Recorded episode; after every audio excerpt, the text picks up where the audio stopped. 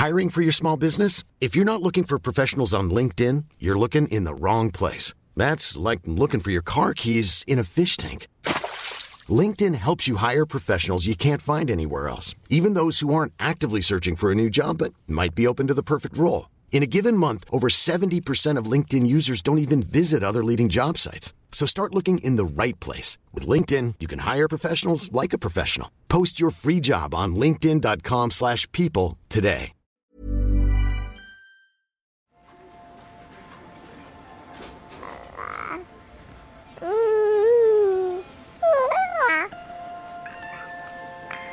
Quand un enfant naît, c'est pas juste un, un petit bébé qui arrive. C'est une rencontre. Et c'est la rencontre évidemment avec son enfant, mais c'est aussi la rencontre avec l'enfant qu'on a été soi-même. Il y a ce tabou monstrueux, quoi, euh, qui empêche de pouvoir aborder la, la maternité dans ce que, une fois de plus, dans sa complexité, quoi.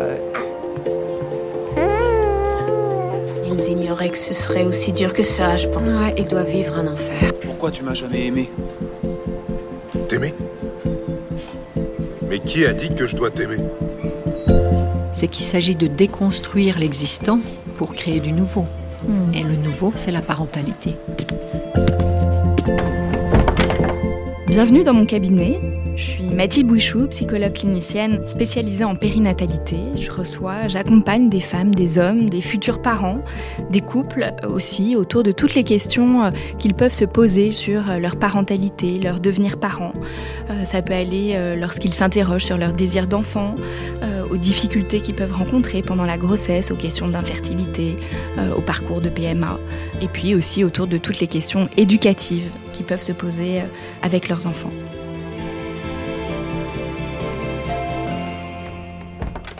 Nous nous retrouvons aujourd'hui pour un épisode sur les tabous autour de la maternité et de la parentalité.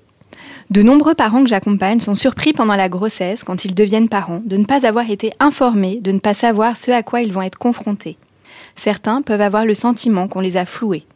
Le sentiment de décalage entre ce qui est attendu et ce qui est vécu peut susciter de la souffrance, amener de la difficulté à rencontrer son bébé et parfois même à s'effondrer.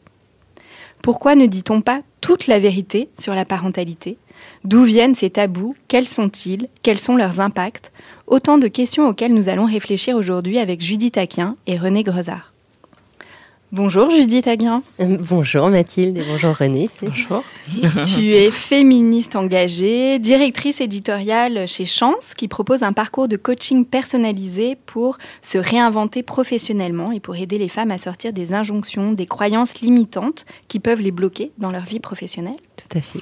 Tu es également l'autrice du livre Trois mois sous silence, paru aux éditions Payot en 2021. Absolument. Bonjour René Grezard. Bonjour.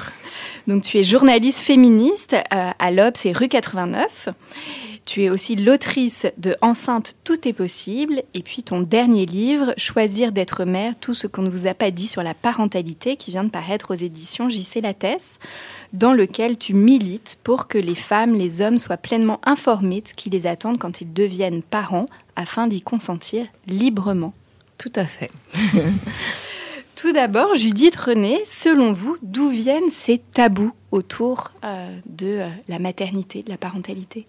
Alors, euh, tu veux commencer Non, non, vas-y, vas-y. Alors, bah, ça vient de représentations qui sont très enfermantes et qui forcent en fait euh, les femmes à n'être qu'une émotion, à n'avoir qu'une émotion qui est celle du bonheur absolu, de n'être qu'une enveloppe corporelle euh, joyeuse, belle et jeune et utilement féconde pour soir en fait au regard social. Donc, euh, donc c'est quelque chose qui est très difficile parce que quand c'est pas du tout ce qui est en train d'advenir et, euh, à plein de moments de sa vie, une femme euh, ne vit absolument pas qu'un bonheur sans ombre.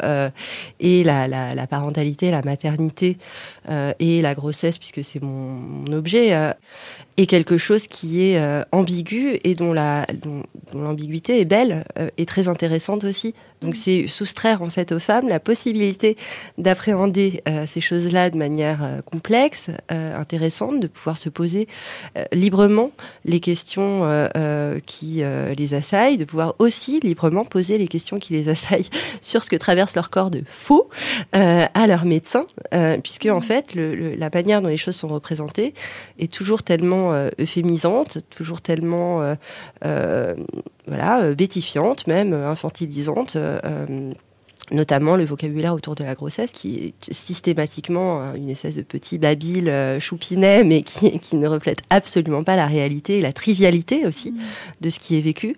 Et donc tout ça, en fait, ça amène les femmes à se taire, à, à être silenciées, à être discréditées euh, aussi euh, chez le médecin. À, euh, voilà. Donc, qu'est-ce qui amène tout ça? Bah, C'est un ensemble de représentations, un récit autour mmh. de la féminité, la femme, la mère, etc.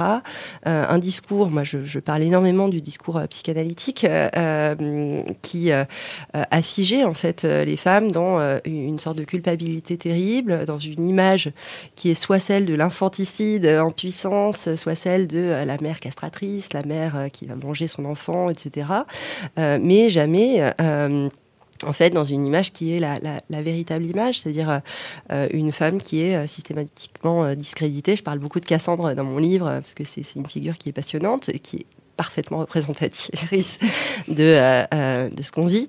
Mais voilà, donc, euh, en, gros, tout un système de représentation, un récit, une psychanalyse qui, est entrée dans l'esprit de tout le monde, y compris évidemment quand on n'a pas lu Freud ou machin, y compris des médecins, et donc dans toutes les strates, en fait, un discours qui nous culpabilise et fait que si on se plaint, de manière générale, on est considéré comme dans le rejet de l'enfant à venir ou de l'enfant qui existe.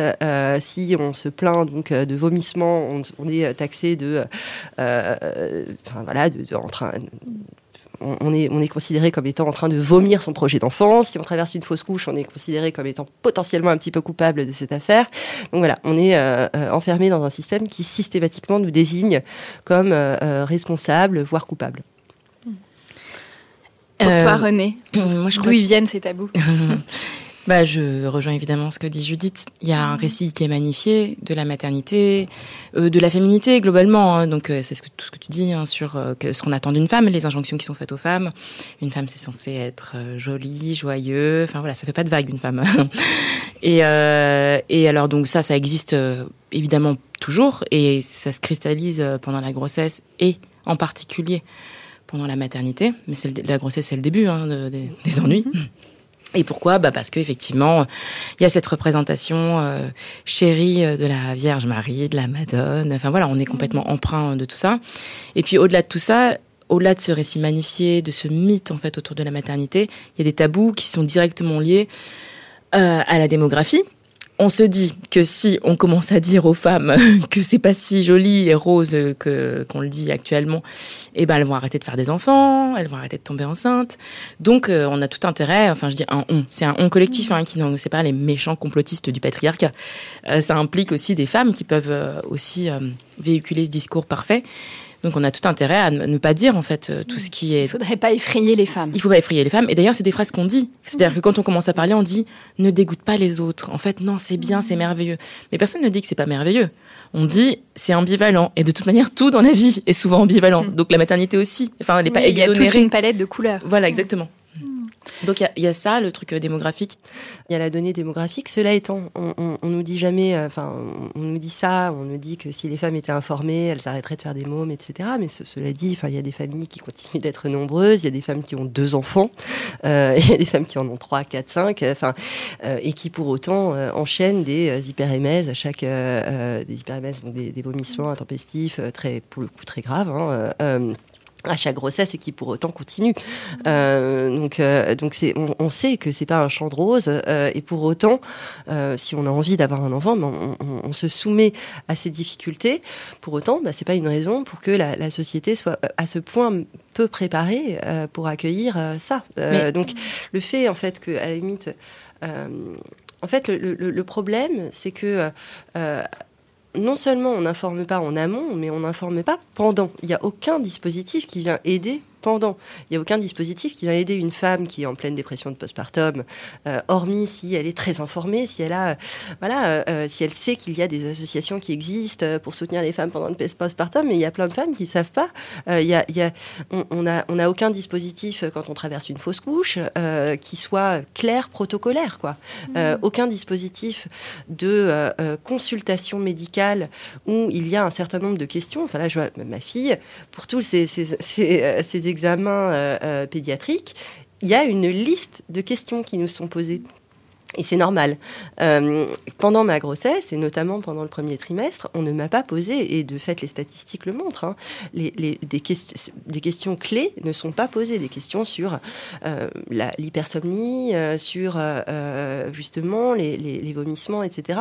Et donc, vu que ces questions sont, sont même pas posées, les femmes se, disent, se sentent très, très peu légitimes aussi. Donc, en fait, au-delà même de, du fait qu'il n'y ait pas un récit global autour de ça, qui soit préventif, etc., et qui donc potentiellement, mais je n'y crois pas, euh, puisse dégoûter les femmes d'y aller. Il euh, n'y a rien, même, il n'y a aucun filet de sécurité euh, une fois qu'elles sont dedans, quoi. et, c'est pour moi le, point systémique le plus grave, en fait. Qui, qui, qui, démontre en fait une société effectivement très patriarcale et, et très maltraitante euh, euh, dans cette manière d'être patriarcale, une fois de plus. Enfin, je ne sais pas si c'est pas exactement la même chose, mais, mais, euh, mais voilà. Enfin, donc il y, y, a un point quand même là-dessus aussi, sur les filets qui sont proposés, les dispositifs. Ouais, J'aimerais ajouter à, ça quelque chose, c'est qu'il y a aussi euh, la peur, euh, quand on parlait de la peur euh, de, de, que les femmes ne fassent pas d'enfants, il y a une peur historique en fait de l'utérus vide, qui est très liée en fait à la peur des sorcières, c'est-à-dire qu'une femme qui ne fait pas d'enfants fait peur. Et comme tu le dis, Judith, en fait, il y a des gens qui font des enfants et qui recommencent, et on, on va contre. Enfin, moi-même, je suis enceinte actuellement, alors que j'ai écrit tout un livre en disant attention, c'est super compliqué, mais je le fais quand même parce que j'ai aimé être mère, je le regrette pas. Enfin, c'est un bonheur. Mais les femmes, en revanche, qui ne veulent pas faire d'enfants c'est une figure qui fait peur. Historiquement, Mona Chollet en parle très bien dans son livre. C'est des sorcières. Et puis, en fait, on, les taxe de sorcières parce que, précisément, on dit que leur utérus va, rester vide et qu'elles sont en train de, faire des, des, cérémonies pour euh, ne pas avoir d'enfants. Enfin, voilà. Donc, euh, ça, c'est quand même très ancré aussi dans nos... Oui, puis c'est un discours qui, qui continue d'exister beaucoup. Hein. Euh, moi, je l'entends, j'ai la coiffeuse, etc. C'est considérer que les femmes qui ne font pas d'enfants sont des égoïstes. C'est des égoïstes, c'est des femmes qui s'accomplissent pas, qui savent pas ce que c'est que d'être heureuse, alors qu'en en fait, on a toutes les trois des enfants euh, ici, et je, voilà, on les aime, je ah, pense, mais tout le monde peut dire ici que... moi, avant d'avoir des enfants, une, ma fille, j'étais très heureuse. Bah, moi aussi, moi aussi j'étais très heureuse, et je pense que j'aurais pu l'être euh, sans, c'est juste une balance à un moment donné que je. Enfin, moi, je me suis, j'ai réfléchi ça comme une balance, c'est-à-dire que je me suis dit, à la fin de ta vie, si tu arrives euh, et que tu n'as pas d'enfant, probablement que tu seras malheureuse. Mais c'était mon choix personnel à moi. Jamais je l'imposerais à quelqu'un d'autre, et jamais j'irais juger, en fait, les joies de quelqu'un d'autre. Et donc quand on dit ne dégoûte pas les autres, euh, les femmes qui ne font pas d'enfants, vraiment, euh, c'est des égoïstes et elles savent pas ce qu'elles perdent, mais qu'est-ce qu'elles font de leur vie? Bah, elles font autre chose. Il y a plein de choses à faire. Elles peignent, elles lisent, elles chillent. Oui, il y a plein de manières euh, d'être féconde. Oui, exactement. Et d'être créatif et, de créer. Et, de... et pour revenir sur cette image de la Madone, quand même, quand on regarde les icônes, mm. toute l'iconographie autour des Madones, les Madones, elles ont pas l'air ultra joyeuses, quoi. Non, c'est pas la fête du slip. Hein. Bah, non, déjà, déjà les madones, les madones n'ont pas de sexualité préalable. Hein. Enfin, faut quand même le dire. Il y a quand même. c'est clair. En, effet, il y a ça, mais voilà, sont quand même les premières représentations, à mon sens, de la difficulté maternelle. C'est-à-dire que, et bien souvent d'ailleurs, on voit des, vierges à l'enfant qui ne regardent pas l'enfant. Voilà, ou déjà, c'est comme s'il y avait quelque chose d'une difficulté à rencontrer aussi ce bébé, en tout cas une représentation de ce que peut être une difficulté dans la maternité, alors qu'on y voit que quelque chose d'un bonheur. Mais et même quand tu dis mais, ça, mais c'est pas forcément ce qui est représenté quand on regarde bien. Mais quand tu dis ça, par exemple, moi j'ai des souvenirs euh, de, enfin j'adore me faire des expos et visiter des musées et des églises. T'as des madones, enfin des, des, vierges qui sont en train de tenir le Christ mort et c'est la pire douleur qui soit. Et, et ça, on en connaît hein, des mères qui ont vécu euh, mhm. cette douleur euh, que je n'ose même pas imaginer en fait. Et, et je trouve que, enfin, quand même quand on met au monde un enfant. Euh, chacun le sait et chacune le sait. On le met au monde pour qu'il meure un jour. Mhm. Et ça, c'est quand même euh, un poids aussi qu'il faut accepter de mhm. prendre. Enfin, je veux dire, euh, il faut accepter de se, de, se, dire, je vais donner la vie à quelqu'un qui peut-être va la perdre de mon vivant, ça c'est un cauchemar. Et puis de toute manière, qu'il la perdra un jour. Mhm. Enfin, franchement, quand on Oui, dit. non mais je suis complètement d'accord avec toi. C'est euh, c'est l'expérience par excellence de l'ambivalence, Mm. de, euh, de, de quelque chose qui est absolument. Enfin, bon, on on peut pas faire plus existentiel que ça. Euh, mais c'est vrai que c'est quelque chose qui est très complexe et qu'il faut pouvoir aborder aussi dans sa complexité avec un discours adéquat. Et c'est vrai que le discours là euh, tel qu'il est ne, ne permet pas en fait de de se poser librement et de manière extériorisée ces questions. Et je pense que d'ailleurs ça donne lieu euh, aux phobies d'impulsion que tu évoques euh, largement dans le livre, etc. Enfin, à, toutes les phobies qui, qui, qui peuvent nous assaillir.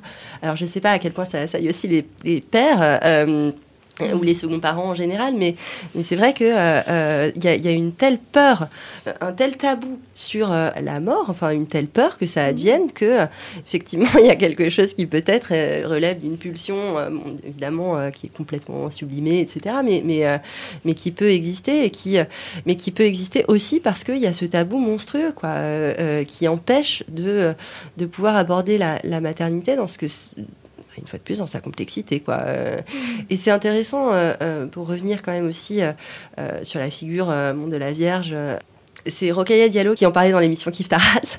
Elle disait qu'elle avait aucune espèce d'envie d'être euh, d'être mère et que bon, enfin, ça posait des questions aussi par rapport à, à- à ses origines. Enfin bon, bref, c'était très intéressant.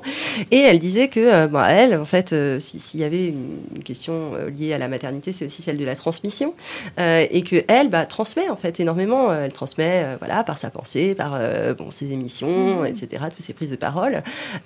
Et ce qui est intéressant, c'est qu'effectivement, la Vierge Marie, la seule chose qu'elle transmet, c'est euh, Enfin, cette figure en fait maternelle euh, qui est incarnée dans la Vierge Marie, mais qui en réalité euh, est incarnée dans toutes les autres représentations, y compris païennes. Enfin, c'est simplement de mettre au monde un enfant. Et ensuite, la transmission, c'est le père en réalité qui s'en charge, ou c'est voilà le village. Enfin, mais elle, son rôle n'est pas dans la transmission, et c'est quand même quelque chose qui est étrange, qui est également soustrait aux femmes en fait. ce, rôle qui est clé de transmission. Et donc euh, toutes les questions qui se posent avec ça, on en parle tout le temps dans ce podcast, euh, qu'est-ce qu'on transmet, comment on le transmet?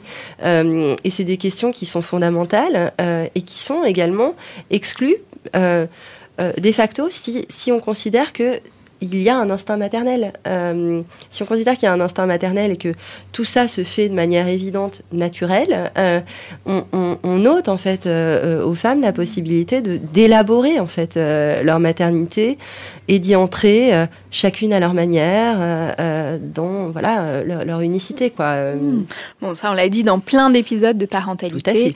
L'instinct maternel n'existe pas. Voilà, je le rappelle. Voilà, que c'est une Ah bon construction purement, purement sociale pour ceux qui pourraient euh, encore euh, en, douter. Du coup, Judith, euh, alors tu, nous parlais déjà là justement de la grossesse. Alors tu nous parlais des tabous autour des mots de la grossesse. On des vomissements, voilà, de tous ces mots physiques, de la fatigue. Qu'est-ce qui explique pour toi le fait, voilà, qu'il n'y a pas de place pour euh, ces mots de la grossesse, toutes ces manifestations que tu disais qui sont euh, euh, réduites, minimisées. On dit toujours d'ailleurs les petits mots de la grossesse. Dans beaucoup de livres, en tout cas autour de la maternité, c'est souvent présenté de cette manière-là, alors que quand on vomit 25 fois par jour, ce n'est pas Pendant un petit mot. oui, non, alors non seulement c'est pas des petits mots, mais enfin le, le- juste pour aller plus loin sur euh, cette question de cette terminologie, les petits mots de la grossesse, c'est c'est comme ça que euh, c'est intitulé dans les thèses, etc. Enfin, c'est c'est vraiment la, la- comme ça que c'est désigné par la recherche. Donc ça dit déjà quelque chose sur euh, la manière dont c'est considéré, traité euh, ensuite, et donc dont c'est pensé, dont les remèdes ne sont par conséquent pas euh, du tout euh, imaginés, dont les consultations ne sont par conséquent euh, pas du tout à la hauteur, etc. etc. Bah, la- la- en fait, la, la raison pour laquelle c'est si minimisé, je pense que c'est aussi que, en fait, ce premier trimestre de la grossesse, qui est quand même un tiers de la grossesse, c'est pas rien, euh, souffre de plein de choses. Déjà, euh, c'est un moment qui est ambigu. Euh, on en revient toujours là, parce qu'on ne sait pas si euh, cette viabilité va euh, euh, être actuelle. Enfin, euh, Se poursuivre, oui, donc se on est dans, confirmer. ce- dans Mm. une sorte de zone où le, le- le non viable est très proche du viable. Mm. Et donc où euh, l'efficacité euh, du travail euh, de l'utérus n'est pas encore estampillée voilà, par les, autorités compétentes, à savoir l'hôpital, l'échographie, etc. Et donc le fait, et ça, ça dit quelque chose qui est quand même dingue, puisque on reçoit un certificat de grossesse une fois que la grossesse est estampillée utile et viable. auparavant, on n'est même pas considéré par la caisse primaire d'assurance maladie, etc., etc. Toutes les autorités qui sont quand même censés nous protéger. Euh, et donc ça dit effectivement euh, à quel point en fait euh, les, femmes ne, sont, ne sont pas considérées tant que la viabilité et l'utilité de leur utérus n'a pas été actée. et donc et, et c'est le relais aussi de tous les biais de considération que subissent les femmes par la médecine en, en, grande partie, mais également évidemment par la société dans son ensemble. Euh, et donc qui font que euh, une femme qui se plaint n'est euh, par défaut pas crédible. Une, une, femme qui dit qu'elle a mal sera beaucoup moins créditée qu'un homme qui dit qu'il a mal sur exactement les mêmes mots. Mm. et il y a des études qui le, qui le montrent, mm. qui le démontrent, des études oui, tu en parles dans ton livre. D'ailleurs, il n'y a aucun traitement qui a été il n'y a, a pas de recherche sur ces mots de la grossesse, en tout cas pour trouver des traitements médicamenteux, et, euh, alors, que ça concerne la moitié de l'humanité ou à peu près. Complètement. Alors il y a un traitement qui vient d'arriver euh, euh, en France, qui existait depuis des années au Canada et qui faisait tout à fait bien son travail, donc, notamment pour les nausées et vomissements de la grossesse. Il a mis des dizaines d'années à arriver en France, ce qui est quand même déjà dingue. il coûte extrêmement cher et il n'est pas remboursé en France on a demandé, euh, enfin, on a, j'ai participé à un travail parlementaire avec euh, Paola Forteza et euh, notamment cet élément-là a été demandé entre autres choses et, et ça a été rejeté que mmh. euh, ce médicament soit, soit remboursé, alors que bah, ça sauve en fait plein de gens et que ça précarise.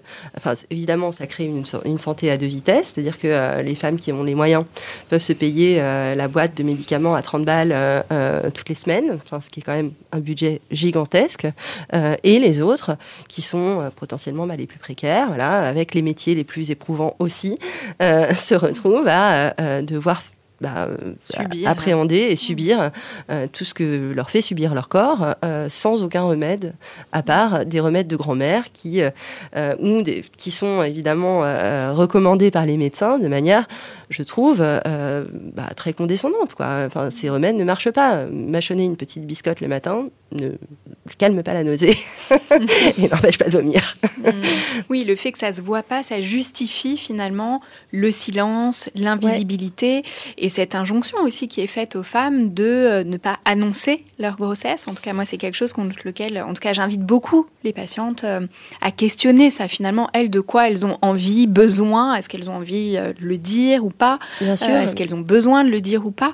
Alors que le médecin peut leur dire non, maintenant, ok, vous êtes enceinte, mais chute, rien avant, le, dites rien avant l'échographie du premier trimestre. Oui, alors la question, c'est toujours celle du choix éclairé. Moi, dans mon livre, je formule aucune injonction parce qu'il y en a déjà suffisamment euh, à, dire. En revanche, euh, ce qui est à questionner, c'est, euh, enfin, et, je pense que ce qui est à exiger, c'est, c'est que la société s'organise mieux. Le, fait, par exemple, que les RH, enfin, bon, si les femmes n'annoncent pas quand même au travail, c'est aussi parce qu'elles savent que si elles annoncent et qu'il y a une fausse couche, elles peuvent être discriminées entre guillemets pour rien.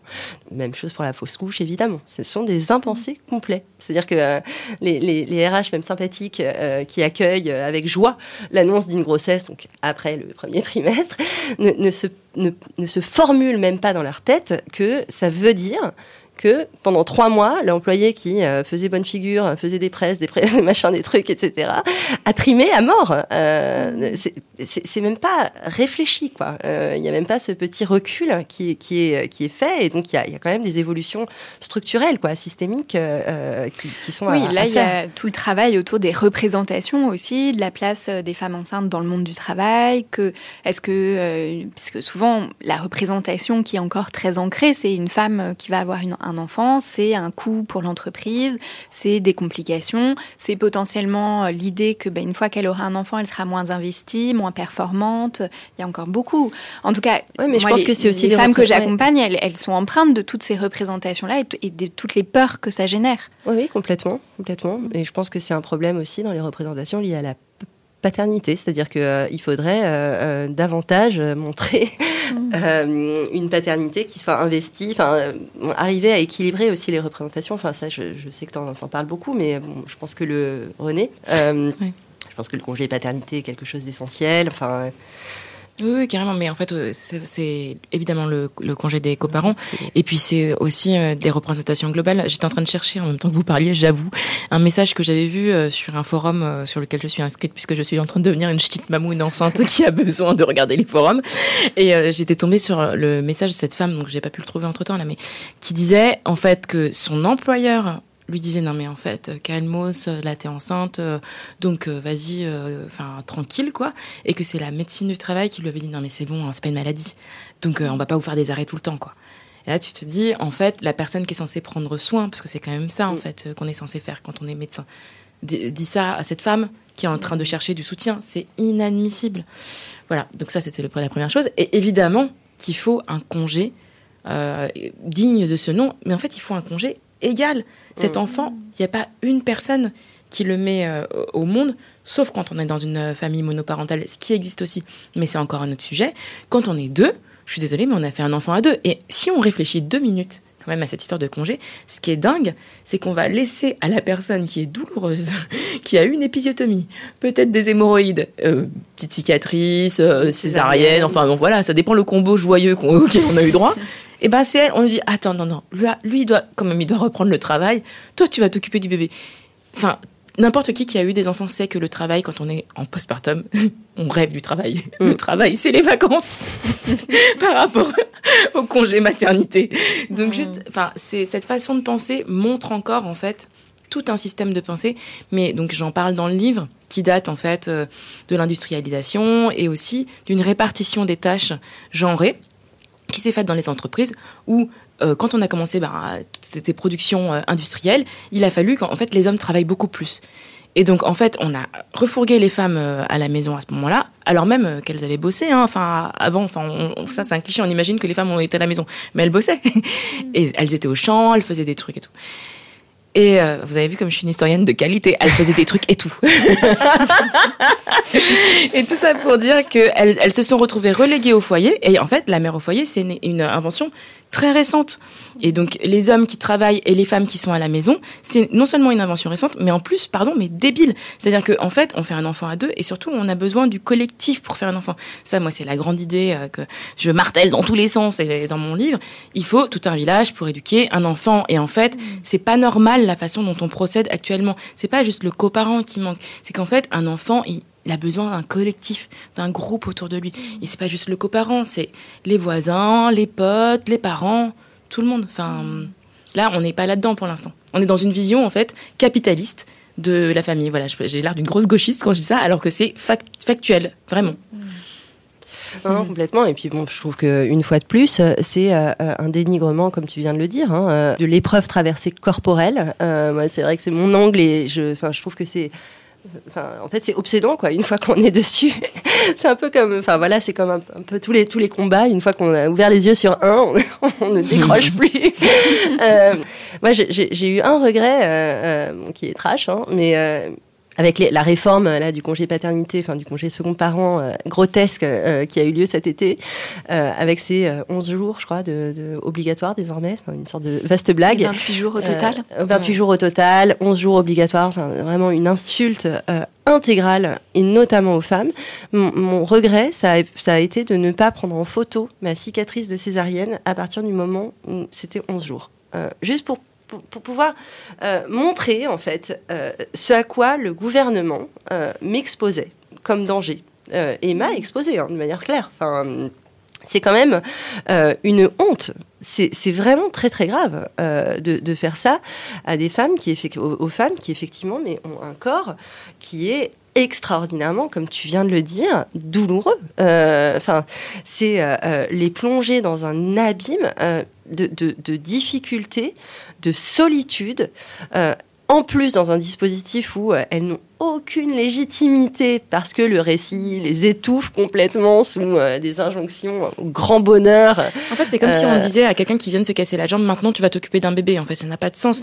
Et par ailleurs, évidemment, toutes les femmes n'ont pas le même ressenti après un accouchement. Il y a des femmes qui s'en remettent très bien. On est très inégaux, inégaux et en l'occurrence inégal, mais inégaux aussi parce qu'il y a aussi des, des hommes trans qui ont des bébés. Mais enfin voilà, tout le monde n'a pas la même, le même postpartum.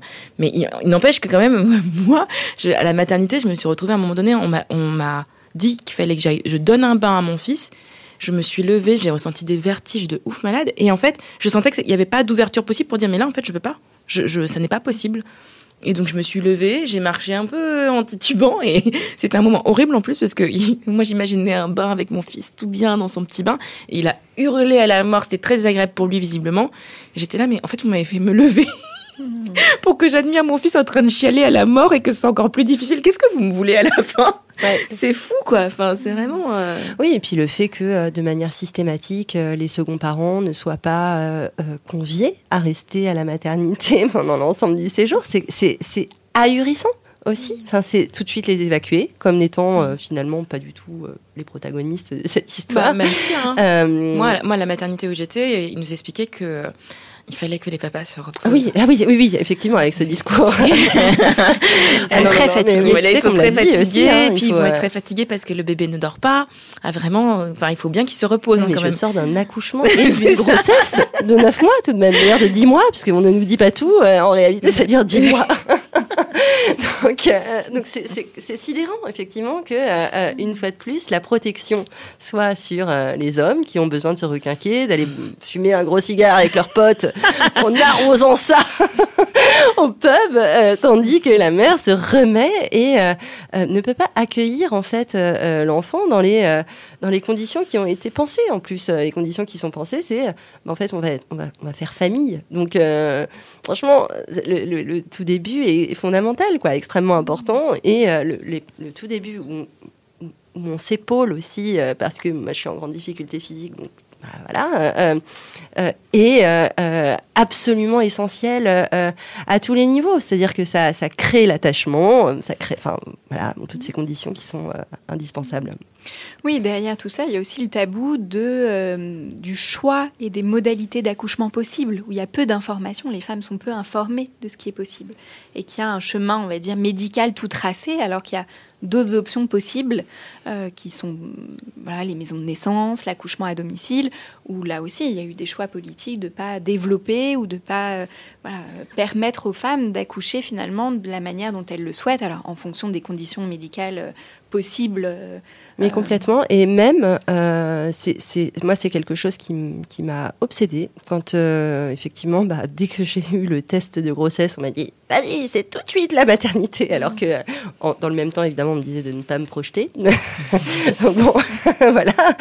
Euh, et, euh, et, en fait, il y avait aucune espèce, non seulement d'outils pour euh, bah, savoir, enfin je sais pas, avec trois filtres. ma, ma, seule condition, c'était le seul, la seule chose dont j'avais besoin, c'était que mon compagnon puisse être avec moi impossible de trouver cette information, ni sur les sites internet en allant les uns après les autres euh, sur les sites des, hôpitaux, euh, ni euh, sur un site de référence, je sais pas, qui, avec un petit outil, m'explique si tout était hyper médicalisé, si X, Y, et si effectivement bah, les, les seconds parents, enfin le, père en l'occurrence, étaient les bienvenus. voilà, enfin juste un, un, outil basique comme ça n'existe pas et il a fallu que j'aille chercher l'information euh, auprès de ma voisine qui avait accouché. Euh, et donc, il m'a dit, oui, oui, euh, en fait, tu vas pouvoir, tu faut pas trop le dire, mais en fait, tu peux... Enfin, quand même, on marche sur la tête. C'est-à-dire que, de fait, le père était le bienvenu, mais ce n'était pas écrit sur le site Internet de mon hôpital. Et, je, enfin, je trouve que c'est quelque chose de fou, une fois de plus, soustraire une information qui est absolument clé pour la manière dont on se projette dans l'accueil qu'on souhaite pour son enfant. Quoi. Et puis, effectivement, effectivement les conditions dans lesquelles on a envie Il y, d'accoucher. a, il y a des euh, maternités qui ont euh, modifié l'agencement des chambres et qui ont Mm. mis des lits doubles pour pouvoir justement accueillir le couple parental. Non, mais voilà, c'est très marginal. euh, extraordinairement marginal. Mais, mais oui, c'est très bien et c'est Parce que finalement, il, existe quand même des choses. euh, alors, peut-être pas pour tout, on va peut-être revenir sur la question de la fausse couche, où là, en effet, il y a, il y a- il y a peu de choses en termes de prise en charge. Mais je pense aux difficultés maternelles, à la dépression du postpartum. Il existe des choses, il existe des associations, il existe des soins qui sont quand même euh, identifiés, Ouais, mais encore faut-il les connaître. Exactement, Euh, c'est ce que j'allais dire, c'est que la, la difficulté, c'est de recenser, en tout cas d'avoir euh, des outils ou des l'accès, en tout cas, la difficulté, c'est l'accès à cette information Mhm. et que les femmes aujourd'hui n'ont pas accès à ces informations-là et c'est souvent la nuit en étant sur Google, idée noire, envie de jeter mon bébé par la fenêtre, qu'elles vont tomber. Euh, par hasard, souvent. Alors là, je pense à l'association Maman Blues, par exemple, mais il y en a d'autres. Euh, voilà, sur des sites de soutien ou d'associations, etc., où elles vont voilà, pouvoir euh, mettre des mots sur ce qu'elles vivent et sur ce qu'elles ressentent. Ouais, ouais, en mais- effet, elles n'ont pas ces informations-là en amont. Mais euh, ouais, ni en amont ni en aval. Et c'est vrai que Mm. euh, c'est des choses, bon, enfin, euh, dans, dans plein de fictions euh, américaines, notamment, on voit des groupes de paroles de femmes avec leurs bébés. Je n'ai jamais vu ça. Alors, je ne sais pas si ça existe en vrai Ça ou si c'est vraiment une. un- mais j'ai jamais vu ça en France, par exemple. Ou en tout cas, il y a, ça, ça existe sans Mhm. doute. Mais une fois de plus, l'information n'est pas claire. Il n'y a pas un fascicule, un- tout un dispositif qui nous explique en fait euh, quelle est le, euh, la manière dont on entre en maternité, en parentalité, euh, en groupe. euh, bah, ce que tu dis, enfin, ce, ce fameux village pour réfléchir aussi son rapport à la maternité, à la parentalité. Et, et effectivement, bah, c'est la même chose en début de grossesse. Je trouve que ce serait quand même pas inintéressant d'avoir quelques séances pour bah, savoir en fait va être euh, ce qui va se passer sur le corps, euh, une information un peu plus circonstanciée sur euh, les interdits, bon, que tu abordes énormément dans, ce, dans ton premier livre, génial, et, en les nuançant justement, en faisant, en faisant en- mention quand même aussi bah, du, principe de précaution, tout ça. Et, effectivement, enfin, ne serait-ce qu'un petit fascicule, disons. Quand une femme traverse un fausse- une fausse couche, disant bah là il y a des, des groupes de parole, là il y a une liste de, de psy euh, qui peuvent être bien, etc. C'est déjà une première reconnaissance en fait de ce qu'elles sont en train de traverser. Or là pour l'instant, ce qu'elles traversent est vraiment, enfin j'ai encore fait un post récemment autour de la fausse couche, mais les, témoignages qui étaient en dessous, c'était une déferlante et c'est mais un torboyau, c'est épouvantable. C'est-à-dire que des, des- gens euh, ont vécu ça il y a 20 ans euh, dans des conditions aussi barbares qu'il y a euh, un mois. Enfin, c'est un accueil des conditions pour accueillir tout ça qui sont catastrophiques euh, dans, dans le monde médical, mais aussi dans le monde professionnel une fois de plus, où c'est pas du tout reconnu, dans le monde social en général. Rien où, que la terminologie, hein, s'il n'y a rien de faux dans fausse une fausse couche, faire une fausse couche. euh, Enfin, je le débriefe euh, longuement dans le livre, mais non, on ne fait pas sa fausse couche. euh, et d'ailleurs, je te remercie René d'avoir fait une magnifique chronique sur ça. On la vit la fausse couche, on la traverse et vraiment on la subit en fait. On, on a, on, c'est pas du tout une expérience désirable. Euh, mais c'est une expérience qui est absolument subie. Il y a beaucoup de, moments où le vocabulaire français met, en, activité les, gens qui sont en réalité en posture de subir. Quoi. Euh, Donc se faire violer, euh, se faire voler, faire une fausse couche. Non, non et non. À chaque fois, on, subit un assaut, on subit une épreuve. Quoi. Et donc c'est une fois de plus, je pense, des des choses qui- qu'il faut pouvoir travailler et c'est pas grand chose de dire traverser une fausse couche. Et ça désigne le vrai là pour le coup. Oui, de parler de grossesse arrêtée, c'est souvent beaucoup plus juste. la fausse couche ça ne veut rien dire. Quelle couche de, de quelle couche parle-t-on? Pourquoi c'est La est-ce que c'est faux?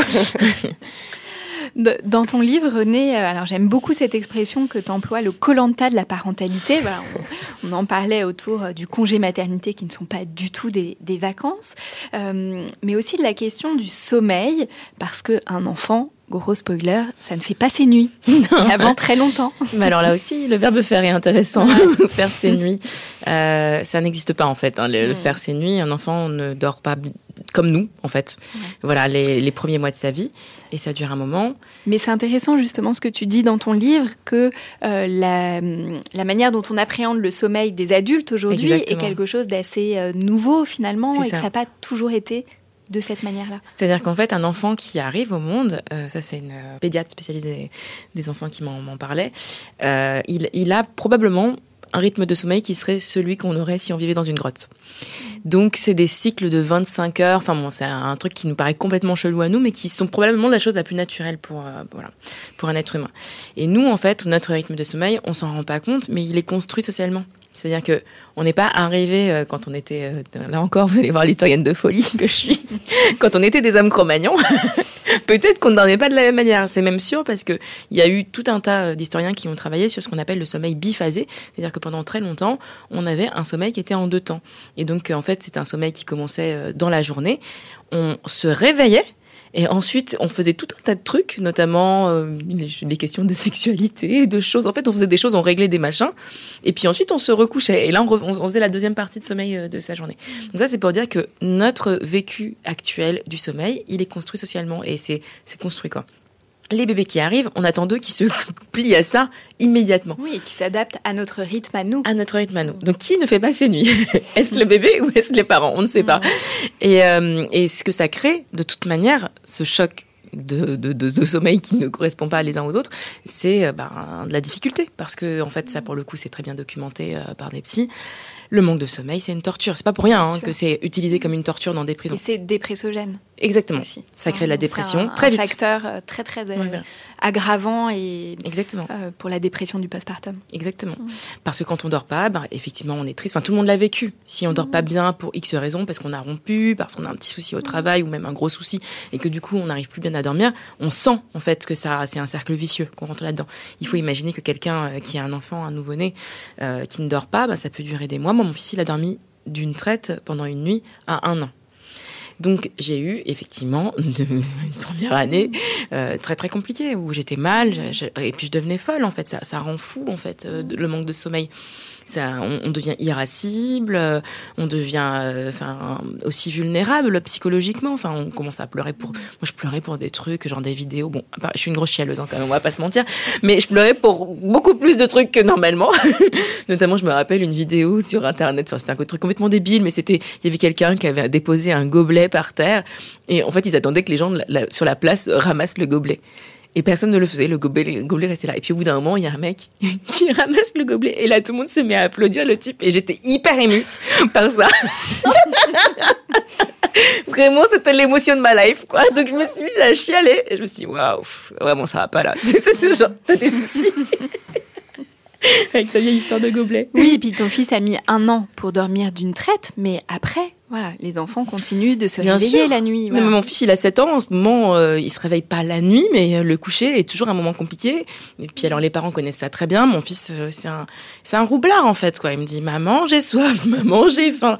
Maman, j'ai peur. Alors, ça, c'est un gros problème qu'on a. On, on voit une psy en ce moment avec lui. Parce qu'il y a un jeu qui s'est mis en place entre lui et moi. Moi, je suis hyper empathique et sensible à ça. Le fait qu'il ait peur dans son lit tout seul, ça me, j'ai du mal, en fait, à, voilà. Et donc, bah, ça, c'est aussi une question. Il y a une psy que j'interviewe dans, le livre qui dit euh, peut-être qu'il y a des choses à questionner aussi sur euh, pourquoi les enfants ne dorment pas. Euh. Oui, tout ce qui va se jouer aussi dans le lien et la relation avec le parent. Exactement. Évidemment. Moi, je suis très sensible à ça, peut-être parce que petite fille, c'est quelque chose qui a été compliqué pour moi, l'endormissement, enfin voilà, et que je me projette, on se projette beaucoup dans son enfant. Mmh. Donc euh, évidemment mon fils l'a compris et donc maintenant je lui mets des petits bambous pour qu'il s'endorme le soir, tout va bien. bah, pourquoi pas Oui, en tout cas, ce sont des exercices de relaxation, ce sont des outils aussi euh, qui peuvent aider toute la vie, hein, pas que l'enfant. C'est juste relou quand on, lui en a mis un et qui revient en disant je ne dors toujours pas. Hmm.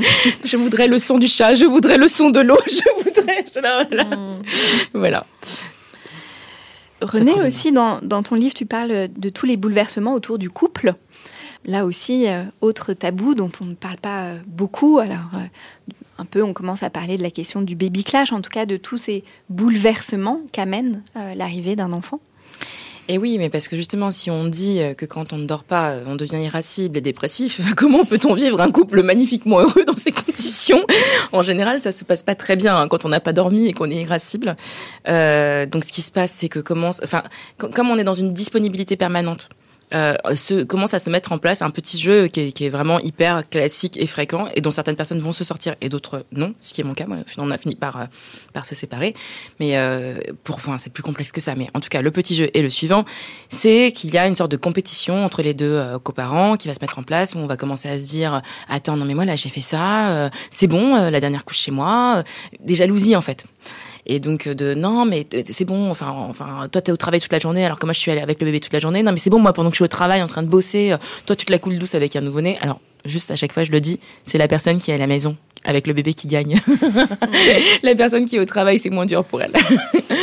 donc, euh, donc il y a cette, cette, espèce de jalousie, cette compétition qui se met en place. Ça, c'est la première chose. Ensuite, bon, alors ça, tu pourrais en parler beaucoup mieux que moi, je pense. Hein. Mais euh, il y a la question psychologique de, de ce que ce que ça fait en fait l'arrivée d'un enfant. Quand un enfant naît, euh, c'est pas juste un, un petit bébé qui arrive. C'est une rencontre. Et c'est la rencontre évidemment avec son enfant, mais c'est aussi la rencontre avec l'enfant qu'on a été soi-même. Mm. Et ça, c'est très particulier. Quand on rencontre son enfant et qu'on commence à l'éduquer, et qu'on se, on voit en fait les chemins qu'on prend d'éducation, et qu'on voit aussi les chemins qu'ont pris nos parents, et qu'on commence à se dire, mais attends, mais c'était hyper déconnant, cette histoire-là. D'où, en fait, ils se sont permis ça avec moi. On rejoue son enfance. Et pour un peu qu'elle ait été traumatique, pour un peu qu'elle ait été maltraitante, ce qui est le cas finalement de plein de gens. Hein, je veux dire, on, a, on, a tous, on est tous névrosés au minimum. je sais pas, tu pourrais confirmer ou infirmer. Et on a tous des parents qui le sont pas mal. Donc, et on rejoue ça, c'est compliqué. Et non seulement on le rejoue de son côté, mais le conjoint ou la conjointe le rejoue de son côté aussi. Tout ça, ça fait vraiment un cocktail des plus sympathiques. oui, ça fait beaucoup d'histoires qui se rencontrent, Exactement. qui s'entrechoquent, voilà. avec des besoins, des attentes qui vont être très différentes. Voilà. Et quand on découvre le petit garçon, par exemple, qui a été son compagnon, et qu'on le voit d'un seul coup euh, avec sa mère, euh, très euh, dans quelque chose de, de, très fusionnel, par exemple, alors qu'on était tombé amoureuse d'un mec hyper assuré, autonome, voilà, on se dit tiens donc qui est cette personne? Donc ça, c'est un sujet aussi. Voilà. Et donc, tout ça, avec en plus, au milieu, la question de la récupération de soi-même. Parce que comme on est dans une disponibilité permanente, on se perd soi-même. Et ça, c'est quelque chose que racontent particulièrement les mères, parce qu'elles sont sujettes à ça avec le, congé maternité et la suite, qui est une sorte de domino vraiment cruel. C'est-à-dire qu'elles commencent à s'occuper plus de leurs enfants pendant le congé maternité. Ça, ça continue ensuite. Et elles se retrouvent prises comme ça dans cette espèce de, d'oubli de, de, d'elles-mêmes il y a cette tentative en fait de, de, se récupérer. Et le grand classique, typiquement, et ça on le dit pas assez, mais c'est la daronne qui finit euh, en mode adultère en fait, mmh. parce que moi je l'ai expérimenté, voilà, je le raconte euh, dans le livre. Quand on trompe, on est aussi dans une forme de, de, de truc qui n'est qu'à soi. Ça, mmh. ça m'appartient en fait. Ce moment-là que je passe avec quelqu'un qui n'est pas mon mari, qui n'est pas mon compagnon, il est à moi. Il n'est pas mon fils, il n'est pas mon mari, il est à moi. Mmh. Donc je dis pas du tout que c'est la meilleure solution. Clairement, moi je la regrette. J'aurais mieux fait d'aller au hammam ou de voilà. Mais c'est ce qui s'est produit et c'est hyper classique. Enfin, ça il faut le dire aussi. Parce quand on, enfin moi j'ai été fidèle pendant pendant 32 ans et il a fallu que j'ai un enfant en fait pour que que je le sois plus. Et ça, c'est une douleur, évidemment. Après, ça, ça, cause des problèmes dans le couple. Et c'est aussi quelque chose qui existe euh, du côté euh, des coparents. Hein, parce que quand on commence à aussi avoir l'autre dans une disponibilité permanente à, avec son enfant et qu'on a l'impression de le perdre, il y a aussi la question narcissique, en fait. Comment on est valorisé euh, d'un point de vue narcissique? Quand je dis ça, c'est pas négatif. Hein, c'est que je pense qu'on a tous besoin de shiner un petit peu. Mmh. Et quand on est que, en fait, avec un bébé qui nous regarde en faisant areux, areux, franchement, euh, satisfaction narcissique bof, quoi. Mais d'où, hein, moi j'entends beaucoup de femmes euh, me dire à quel point elles sont contentes de reprendre le travail. Voilà, que le travail, c'est aussi euh, un lieu narcissiquement euh, enrichissant, nourrissant et qui est dans lequel voilà, les femmes ont une identité qui est essentielle voilà, pour leur bon fonctionnement, leur bien-être psychique. Bien et c'est pour ça qu'en fait, l'adultère est une suite complètement logique. C'est que euh, dans l'adultère, ce qu'on va retrouver, c'est quelqu'un qui nous regarde avec du désir, euh, avec euh, de la passion parfois. Euh, ça peut être hyper malsain, ça peut être sain. Je ne porte pas de jugement là-dessus. Moi, je pense que les gens font comme ils peuvent avec ce qu'ils ont et que, bon, voilà, il se trouve que pour certaines personnes, c'est une solution. Mais il y a aussi des gens qui, d'un seul coup, vont devenir complètement zinzin de Scrabble, de d'équitation. Enfin, les, les, gens trouvent leur solution comme ils peuvent, en fait, à cette espèce de quête de soi. Je, moi, ma sensation, pour l'avoir vécu et m'être beaucoup égarée, parce que je me suis cherchée en dehors de moi-même, c'est que ça aurait été plus intéressant de me, de me recentrer sur moi et de me rencontrer moi-même et de faire face peut-être à ce qui me faisait peur en moi, mais de méditer, de faire du yoga, enfin bref, d'être dans des trucs euh, Mais c'est très difficile. moins destructeurs. On n'est pas prêt en fait. On n'est pas prêt et moi je savais même pas quand je faisais ça que ce que je faisais c'était d'une banalité sans nom. Et quand j'ai lu, Feu par exemple de Maria Porchet, où euh, elle, euh, c'est génial quand elle parle de ça. Elle dit, elle dit à Clément, donc euh, son amant, qu'avant lui, euh, euh, ses journées, euh, c'était des usines à compote ou un truc comme ça, quoi. Qu- Qu'avant lui, ses journées étaient des usines. Bah, bah, je comprends complètement ce qu'elle veut dire. C'est-à-dire que quand on est avec un amant, on est, euh, On existe. on existe, bien sûr. Alors, on peut exister avec son enfant, mais c'est pas le même ressenti. C'est en, tout. en tout cas là, tu dis bien René comment euh, le fait de devenir parent vient bouleverser ses fondements identitaires. Tu dis à quel point tu t'es perdu et Mm. le chemin qu'il a fallu pour te retrouver. me retrouver, oui. Euh, voilà, Là, toi, ça a été ton chemin, qu'il y a d'autres manières, il y a plein de chemins Bien possibles euh, pour, pour pouvoir le faire, mais voilà, qu'il y a en effet quelque chose d'une euh, d'une perte de soi et Ouais. d'une quête de soi quête dans de la soi parentalité. Alors moi cette quête elle a été drôle parce que bon il y a eu euh, la question euh, voilà de l'amant mais il y a eu aussi le dance floor quoi qui est, qui est venu en fait chez moi euh, m'offrir un sas de vitalité enfin c'était c'était un feu de joie en fait euh, de danser sur de la techno pendant toutes des, nuits entières. Il y a quand même une année où je suis allée à Berlin 12 fois. je connais très très bien les clubs à Berlin. Si vous avez besoin de conseils, je peux vous aider. mais voilà, et j'ai j'ai trouvé là-dedans. Et bon, aujourd'hui, euh, j'aime toujours danser, mais je le fais avec moins de ferveur, on va dire, notamment parce que je suis enceinte. Mais euh, mais ça ça c'est venu remplir chez moi ce besoin que j'avais de de me retrouver, de me défouler, de sentir aussi que j'étais en vie. Quand tu danses, tu sens que tu es en vie. Enfin, pour le coup, il n'y a pas de, de doute. Oui, pour lutter contre cet enfermement que peut amener la maternité Mm. et la parentalité. Tout à fait. Mais en fait, ce que je trouve intéressant, c'est que moi, ça, ce besoin de me sentir en vie, je l'ai ressenti euh, à la naissance d'Ulysse, bien sûr, mais aussi, euh, par exemple, après les attentats du Bataclan. Je pense que des gens qui sont en deuil, peut-être, expérimentent ça aussi. Mais J'avais interviewé Esther Perel qui racontait, en fait, combien dans un deuil, parfois, effectivement, on peut aller dans la tromperie, typiquement parce qu'on a besoin de se sentir en vie, en fait. Oui, et d'ailleurs tout à l'heure on, on parlait voilà de la mort et de la vie qui sont euh, voilà Mm. extrêmement présentes. Et d'ailleurs en salle d'accouchement, hein, pour y avoir euh, travaillé, la mort et la vie sont présentes, voilà, sont, sont ensemble dans ce moment-là où on- la femme donne la vie, elle donne aussi la mort, et qu'il y a finalement quelque chose voilà de, de cette mort qui se poursuit et du besoin de se sentir euh, vivant. Tout à fait. Et, dans tout ce que tu, disais, mais aussi Judith, voilà, la notion qui revient beaucoup, c'est euh, et peut-être à laquelle on prépare pas assez les parents, c'est l'adaptabilité.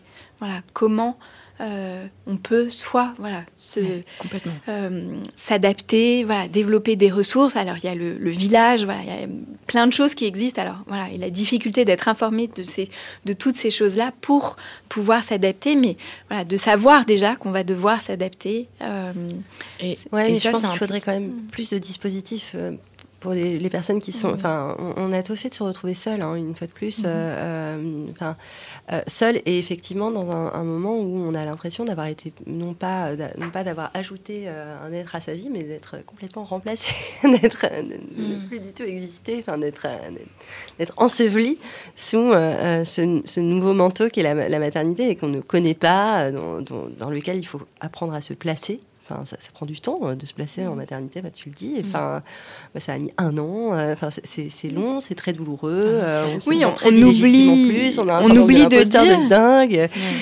Et on a et on n'a pas la possibilité. Enfin, il y a, il y a aucun récit auquel se raccrocher pour pouvoir le, le légitimer et se dire bon bah que on n'est pas tout seul, etc. Mm. Mais c'est vrai que le fait qu'il y ait aussi peu de visites. euh, euh, une fois de plus, hein, enfin de, de PMI, de machin, de trucs, enfin deux visites de sage-femme, c'est grotesque, c'est quand même hallucinant. Et puis c'est complètement focalisé sur l'enfant. Enfin, euh, c'est pas du tout sur nous. Enfin, c'est- c'est c'est dur, quoi, d'être Oui, à ce puis point ce ne sont pas les euh. mêmes professionnels dans le postpartum et durant la grossesse. Donc il y a aussi quelque chose de très discontinu dans la prise en charge. Le fait de pas toujours avoir affaire aux mêmes professionnels, euh, alors que de pouvoir euh, nouer aussi un lien de confiance avec quelqu'un voilà, qui Ouais. va nous suivre, qui va nous accompagner tout du long, c'est aussi voilà, peut-être quelque chose qui pourrait aider. Ouais, ouais. Moi, je, moi, je pense de toute manière qu'il faudrait un suivi psychologique avant, pendant et après. Mhm. C'est-à-dire que euh, parce qu'on, ce, qu'on, bon, je vais recommencer, ce qu'on est en train de dire là, tout ce chamboulement euh, psychologique, en fait, moi, je pense que ça peut se préparer. Enfin, mon compagnon, par exemple, qui va avoir un enfant, il a sa séance de psy euh, toutes les semaines. Moi aussi, hein, pas rien, ça fait six ans. Coucou ma psy que j'aime beaucoup. Et, je pense que c'est bien, c'est-à-dire que lui, il commence déjà à travailler ben, la relation à ses parents et en fait, quelle relation probablement il aura à cet enfant de par la relation qu'il a à ses parents. Je trouve ça génial. Et après, pour revenir sur ce qu'on disait, effectivement, les dispositifs euh, d'aide, c'est hyper important, d'information.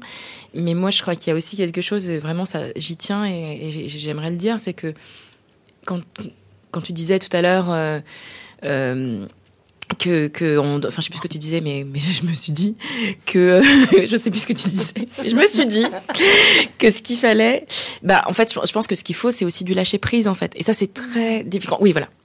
Quand tu parlais tout à l'heure d'adaptabilité on va y arriver. Quand tu parlais tout à l'heure d'adaptabilité, j'y arriverai jamais, mais c'est pas grave.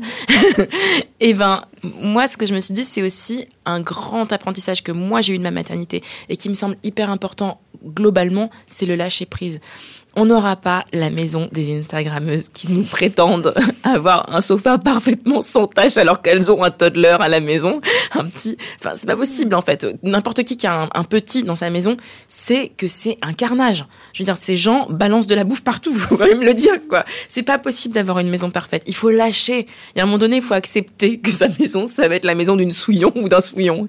Et voilà. Et au-delà de ça, je pense il y a quelque chose de plus large. Il faut lâcher sur l'idée de la mère parfaite. On arrive toutes et tous dans notre parentalité avec une image qui est la nôtre, qui est héritée de ce qu'on a vécu nous-mêmes, de c'est quoi une mère parfaite? Et on a beau prétendre que ce n'est pas le cas, on imagine quelque chose quand même. Ça n'existe pas. Vraiment, enfin, une bonne fois pour toutes, ça n'existe pas. Il y a des parents, enfin, Winnicott qui parle de mère suffisamment bonne, pardon. Je trouve ça hyper bien. C'est-à-dire qu'il ne faut pas une mère parfaite, il faut une mère suffisamment bonne. Et, la question du lâcher prise là-dedans, en fait, ça, joue le même, euh, le même truc. Et moi, une devise que j'adore avec mon fils, c'est sa psy, quand on l'avait vu euh, au moment de la séparation euh, avec mon ex qui nous l'avait dit. Euh, je sais plus comment elle le formulait, mais c'était il, faut, il faut choisir ses combats. Ça, c'est super important. C'est-à-dire que un enfant qui, dans une, dans une même heure, ne veut pas, mettre son manteau, pas manger ses pâtes et pas faire ce qu'on lui a demandé, on peut pas être partout tout le temps, en fait. Sinon, on devient fou, en fait. Donc, il faut euh, moi, je pense qu'il y a un truc de, relaxation, de se dire, là, il me saoule, mais je vais laisser passer, c'est pas grave. Enfin, et il y a d'autres choses qui sont très importantes pour moi, genre les pâtes, non, non, ça, ça j'y tiens vraiment. ça, je vais être très, très ferme là-dessus. Et, euh, et, voilà, et je pense que c'est des âges après, peut-être plus à partir de deux ou trois ans, mais se détendre, quoi, se dire, il n'y a pas de perfection et je fais du mieux que je peux avec ce que j'ai. Et, je, et si je suis suffisamment bonne ou suffisamment bon pour s'adresser aussi au père, eh ben, c'est très bien. Hmm. Oui, là, ça, m'évoque plein de choses, euh, ce que tu dis, René, mais voilà, en effet, dans choisir ses combats, voilà, il y a des règles qui sont non négociables, mais il peut pas y en avoir tellement euh, plus de deux ou trois. Voilà. Euh, et puis, tout le reste peut être flexible, se négocier. et puis, je dis souvent, là, voilà, tu parles des pattes, mais on parlait du sommeil tout à l'heure, de pas faire d'enjeux euh, et ne pas parce qu'on a aussi beaucoup tendance à protocoliser les enfants. Voilà, ils doivent manger tant à tel âge, à telle heure, de telle manière, mm. euh, dormir, euh, voilà, etc. Bon, il y a des enfants qui dorment plus que d'autres nous, on n'a pas forcément faim de la même manière à tous les repas ou tous les jours. Et les enfants aussi, c'est pareil. Et que là aussi, on va devoir s'adapter. Euh, bon, bah, peut-être que le pédiatre a dit euh, il doit boire de 250. Bah, peut-être qu'un jour, il boira que 150 et c'est peut-être pas très grave. Voilà. Euh, aussi, voilà, pouvoir avoir. Après, il y a quand même des compétitions aussi hein, qui, peuvent, qui peuvent mm. vraiment mettre le bazar dans ça. C'est-à-dire qu'entre entre parents, des manières de dire ah oui, mon enfant fait, fait des nuits formidables. mon enfant est très fort en je ne sais quoi, euh, mon enfant, machin, etc. Euh, moi, j'ai réussi mon allaitement, euh, moi, j'ai eu l'accouchement de rêve, etc. Et donc, on peu à peu, ça crée des jalons aussi de réussite et des sentiments d'avoir échoué. Ah, mais c'est sûr, mais c'est pour ça, moi, par exemple, que je dis mon allaitement s'est mal passé, mon enfant n'a pas fait ses nuits. Enfin, moi, s'il y a des gens qui nous écoutent et qui, qui ont besoin de l'entendre, moi, tout, enfin, tout ça n'est pas arrivé. Il n'a pas fait ses nuits, il n'a pas mangé, j'ai fini par me séparer avec, voilà, et ça n'empêche en plus que c'est quand même merveilleux. Donc, euh, Ouais, complètement. mais c'est vrai que euh, ça met des bâtons dans les roues de manière très inutile. Oui, tout à fait. Bah, pareil, enfin mon accouchement, mon, accouchement et mon allaitement ont été une cata. Et, et, donc l'allaitement, enfin je sais pas, je, je, je m'étais dit en plus qu'il n'y avait pas vraiment de pression, etc. Et pour autant, bah, le fait que ça n'ait pas marché. après avoir tenté de le faire, m'a mise dans un sentiment d'échec qui a été assez tenace, quoi, qui a, qui a, qui a, qui été un, un, obstacle pour construire ensuite euh, ma place en tant que mère. Et donc, euh, voilà. Et, c'est vrai que euh, s'il y avait un discours un peu plus détendu là-dessus, un discours un peu plus souple, mais ne serait-ce que sur les boîtes de lait, quoi. Les boîtes de lait premier âge, il y a écrit c'est mieux quand même quand, c'est le, quand le lait vient de votre sang. c'est invraisemblable, c'est d'une culpabilité. Enfin, ça, ça, crée une culpabilité monstrueuse où on se dit bah, c'est vrai, en fait, j'ai pas performé. En plus, je ressemble pas à l'image, une fois de plus, très male gaze, très patriarcale euh, de, de, la bonne mère avec son, son, son, enfant euh, qui tête joyeusement au sein, euh, etc. Enfin, il y a très peu de récits d'allaitement raté, de, de ratage. enfin, sans que ce soit des récits noirs, ou enfin voilà, c'est pas, pas nécessairement un, oui, des ratages joyeux. Hein. ouais, des ratages joyeux, quoi, où finalement, bah, ça veut dire que. En plus, l'envers de la médaille était formidable, hein, c'est que bah, c'est mon mec qui, qui se réveillait la nuit pendant le premier mois, enfin pendant qu'il était en en congé pâte, etc. Euh, ça a créé un super attachement entre eux. Euh, à, plein d'égards, c'était super, euh, mais c'est l'échec qui a été le plus tenace, quoi. J'ai jamais pleuré en donnant le sein, mais je sais qu'il y a des femmes à qui ça arrive. Qu'est-ce qui vaut mieux? Une femme qui tous les jours pleure en donnant le sein et qui n'est pas bien, et qui du coup regarde son enfant avec ce regard-là, ou une femme qui donne le biberon joyeusement. Enfin, c'est un peu caricatural ce que je suis en train de faire là, mais on voit l'idée quand même. Mhm. Moi, je pense que le plus important, c'est que la mère soit bien et que donc l'enfant soit bien. Et en fait, à chaque fois, je le dis, mais on, ne sait pas là autour de ce plateau qui a été allaité ou pas. c'est pas comme si dans la rue on disait ah lui là il est bien grand, dis donc il a été allaité ce grand gaillard.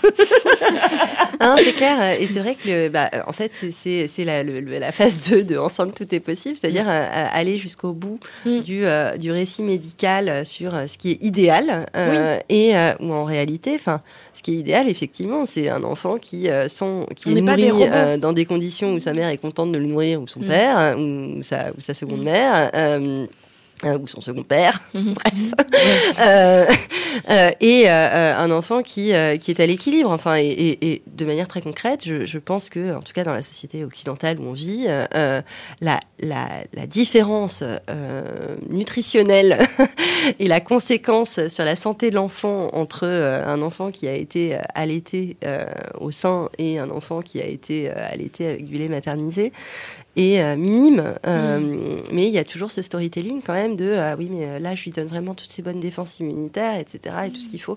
Mais ce qui est vrai par ailleurs, mais à quel prix Non, mais c'est vrai, mais enfin, c'est pas, c'est mm. pas non plus à ce point. C'est-à-dire qu'il y, y, a aussi plein de défenses immunitaires dans le lait maternisé et, mm. et c'est pas. Et, je suis tout à fait d'accord avec toi quand tu parles de, de, de, questionner la notion d'échec. Enfin, l'échec, c'est de se faire violence, quoi. C'est de, et en fait, c'est de se dire qu'on est en échec, même quand on a arrêté parce qu'en fait, on avait pas de lait. Euh, c'est-à-dire que ça fait, pas de nous une moindre mère. Euh, enfin, c'est quelque chose qui. Euh, mais il n'y a rien qui est prêt dans le, récit pour légitimer et rassurer des femmes qui n'ont pas de lait. Euh, enfin ou pas assez quoi. Euh, c'est quand même étonnant euh, que, que, du coup elles soient mises au banc ou les femmes qui ont des seins extrêmement sensibles, très très très douloureux et qui donc doivent arrêter effectivement parce que sinon, enfin c'est comme le sommeil, c'est-à-dire que la, une, une, douleur extrême et récurrente va atteindre aussi sa manière d'appréhender de, des, des, actes et des rituels et, et, donc aussi la relation quoi qui se noue à ce moment-là. C'est Anna Roy qui dit dans son livre, et je trouve ça super qu'elle le formule comme ça, Anna Roy, qui est sage-femme, qui dit une recommandation, c'est pas un ordre. C'est une recommandation. Enfin, voilà. C'est ce qui, dans, dans un monde idéal, serait le meilleur pour l'enfant. Ensuite, il y a un principe de réalité. Et ça, moi, je trouve que c'est l'apprentissage de la parentalité. C'est le principe de réalité en permanence. Et le à quel prix Qui invite quand même euh, aux parents à se remettre au centre. Voilà. Euh, et est-ce que c'est bon pour moi? Est-ce que c'est OK? Est-ce que ça me va?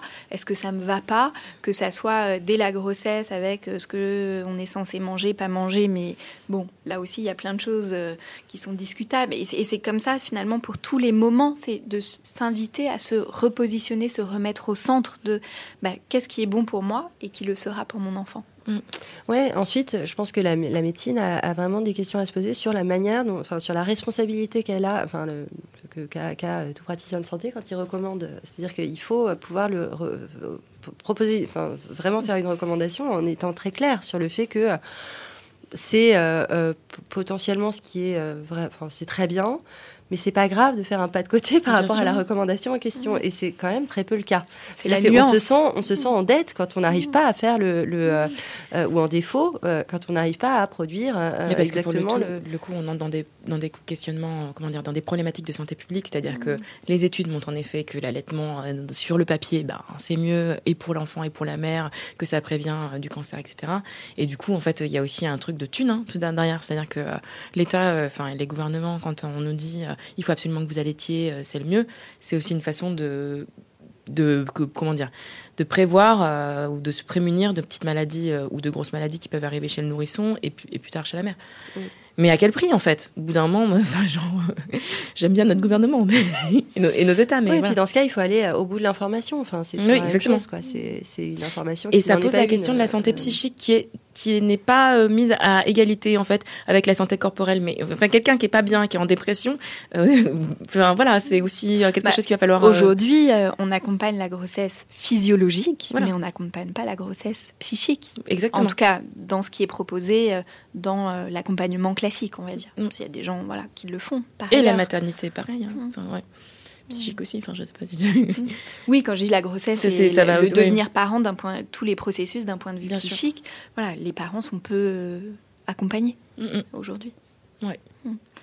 Judith, René, s'il y avait une chose que vous auriez aimé savoir avant de devenir mère, qu'est-ce que ça aurait été? Euh... Moi, je crois que c'est la question de la disponibilité permanente. C'est-à-dire que j'avais compris qu'un enfant, quand même, ça prenait du temps. Et vraiment, j'y ai pas été en me disant que j'étais en train d'adopter un chat, ni même un hamster. Euh, mais j'avais pas du tout compris le truc de la disponibilité permanente. Quand on n'est pas avec son enfant, on pense à lui. Quand on est avec lui, il est beaucoup euh, sur nous. C'est des pots de colle, hein, quand même, il faut le dire. et puis assez tard, quoi. Ils sont là. Enfin, un enfant, littéralement, s'accroche à votre jambe. et alors, moi, j'en parle dans le livre. Il y a un chapitre, je suis vraiment hyper fière de ce chapitre que j'ai appelé Des toilettes à soi. Parce que ça, c'est une expérience qui est très euh, reconnue et que beaucoup de mères vivent, euh, de pères aussi, mais comme par hasard un peu plus les mères, c'est que quand on s'enfermer dans les toilettes pour avoir un peu d'espace pour ça. soi. on se dit là vraiment j'ai besoin d'espace vital et comment faire dans nos appartements parisiens en l'occurrence pour nous mais même quand on a un appartement et qu'on n'a pas une grande maison avec une pièce où on peut s'enfermer, on se dit ah les toilettes il y a un verrou, je vais y aller. Et même quand on est dans les toilettes enfermé, moi, j'ai des souvenirs d'Ulysse avec sa petite main là sur la poignée. J'avais l'impression d'être dans Shining, quoi. Le mec ne me lâchait pas. Il était là. Et cet été euh, encore, quand j'étais en train de finir d'écrire le livre, il y a une, une scène que j'ai intégrée, mais il chantait derrière la porte, maman, maman, maman, quand est-ce que tu vas sortir des toilettes? C'est pas possible. Qu'on me foute la paix deux minutes, s'il vous plaît. Donc voilà, cette disponibilité permanente, pour moi, ça, c'est un truc que je n'avais pas compris. C'est pas 100% du temps, c'est 200% du temps. Hmm. Et pour toi, Judy? Euh, Moi, je pense que c'est. Euh, euh, mais bon, je sais pas trop, en fait, à quel point c'est audible quand, si je, si je l'aurais entendu. mais mais c'est que, en fait, on peut mettre un peu de temps avant de se placer, justement, dans, dans, en tant qu'individu et en tant que mère, notamment. que le fait d'aimer de, d'aimer son enfant euh, évidemment, enfin, on peut, on peut aimer euh, infiniment, enfin, euh, être très angoissé à tous égards, enfin voilà, avoir un amour infini. pour autant, se, placer dans cette relation qui est quand même très particulière, se placer aussi dans une nouvelle relation à soi, se retrouver soi, ce que tu disais tout à l'heure, c'est-à-dire que on, met du temps en fait avant de se retrouver soi euh, et on s'attendait pas à être à ce point remplacé. Euh, euh, et donc tout ce dispositif, effectivement, toute la réorganisation aussi avec bah, son compagnon, la violence aussi du retour au travail où personne ne regarde vraiment, enfin en face le bouleversement fou qui, a eu lieu. et donc, cette, enfin voilà, tout, ce jonglage. Ouais, je pense que j'aurais aimé être plus au courant que ça, ça peut mettre du temps et que, euh, et qu'à un moment on y arrive, euh, et que en fait le jour où on y arrive, euh, c'est en fait, ça tombe sous le sens, mais d'un coup. Enfin, moi, c'est tombé, c'est, mais c'est tombé sous le sens parce qu'il y a eu un gros travail. Hein. Il y a eu un, enfin, il y a eu rencontre, re-rencontre avec la, sage-femme en chef de mon hôpital qui, qui, qui m'a écouté pendant une heure et qui m'a légitimé pendant une heure. Enfin, j'ai eu droit à un truc que plein de femmes auraient besoin d'avoir, je pense, euh, et qui a été euh, vraiment un effet, euh, comme on dit, de closure, enfin de, de et qui m'a permis de retourner voir ma fille et de l'aborder dans une relation qui était la bonne, enfin qui est qui est notre relation en tout cas et qui m'épanouit, l'épanouit, fait qu'elle me demande, elle demande à aller dans mes bras alors que c'était pas le cas avant, voilà, enfin qui crée, qui a créé ce, ce, ce une, les conditions d'une relation qui, qui est agréable, mais ça a pris vraiment du temps et c'est dur euh, en fait de sentir mmh. ce temps euh, couler et de pas savoir en fait à quel point on va réussir. Mmh. Euh, voilà, donc. ce que tu dis là, ça m'évoque beaucoup ce que je dis aux, femmes que j'accompagne, c'est que voilà, cette idée qu'elles auront, souvent elles ont cette idée qu'elles auront un coup de foudre tout de suite pour leur bébé. Mais on l'a, mais ça n'empêche pas. Ça n'empêche pas, mais parfois aussi une rencontre, ça prend du temps. Mmh. Et le fait de se rencontrer, de prendre le temps, de se découvrir petit à petit, ça n'enlève en rien la beauté à cette rencontre, même si ça n'est pas un coup de foudre immédiat. La maternité, la parentalité suscite, euh, comme on l'a bien dit, un bouleversement psychique, émotionnel, encore peu pris en compte et peu accompagné.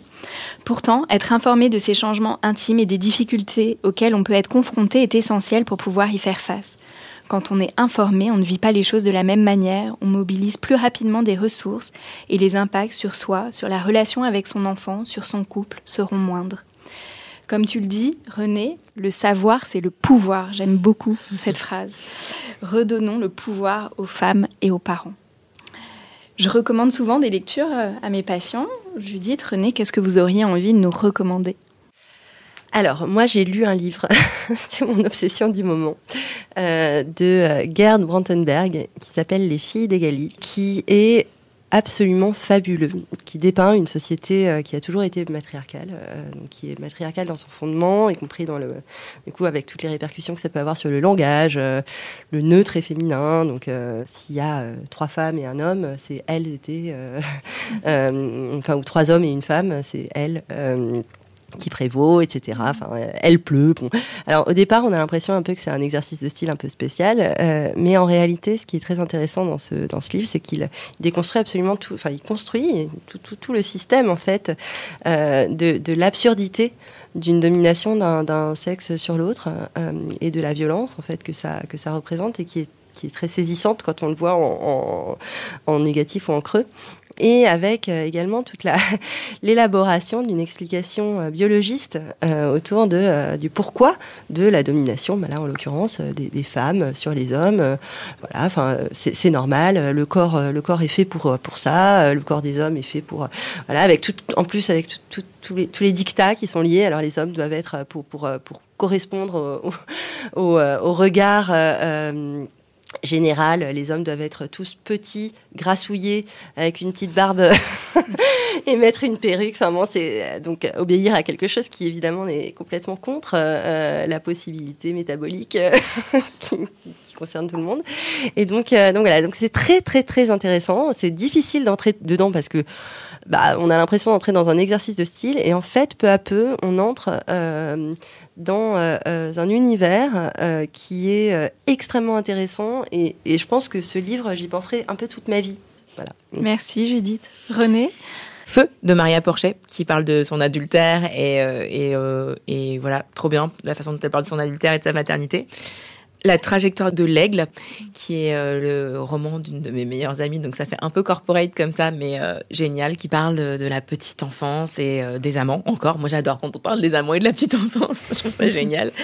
Et puis évidemment, euh, je trouve que c'est difficile de pas parler de la femme gelée d'Annie Arnaud, qui raconte complètement cette disponibilité permanente, cet oubli de soi-même, cette détresse. Et c'est écrit divinement bien parce que c'est Annie Arnaud et qu'on l'aime d'amour. Hmm. Et moi, je recommanderais évidemment à nouveau Trois mois sous silence euh, de toi, Judith, et Choisir d'être mère, tout ce qu'on ne vous a pas dit sur la parentalité de toi, René.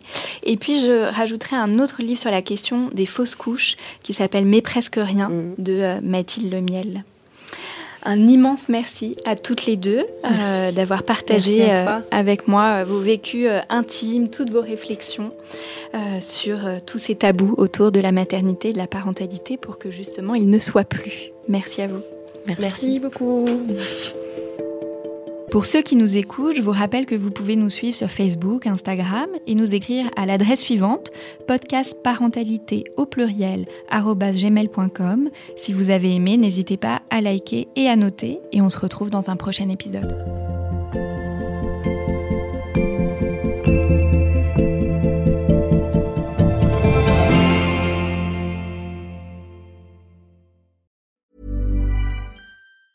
Mom deserves the best, and there's no better place to shop for Mother's Day than Whole Foods Market. They're your destination for unbeatable savings, from premium gifts to show-stopping flowers and irresistible desserts. Start by saving 33% with Prime on all body care and candles. Then get a 15-stem bunch of tulips for just $9.99 each with Prime. Round out Mom's menu with festive rosé, irresistible berry chantilly cake, and more special treats. Come celebrate Mother's Day at Whole Foods Market.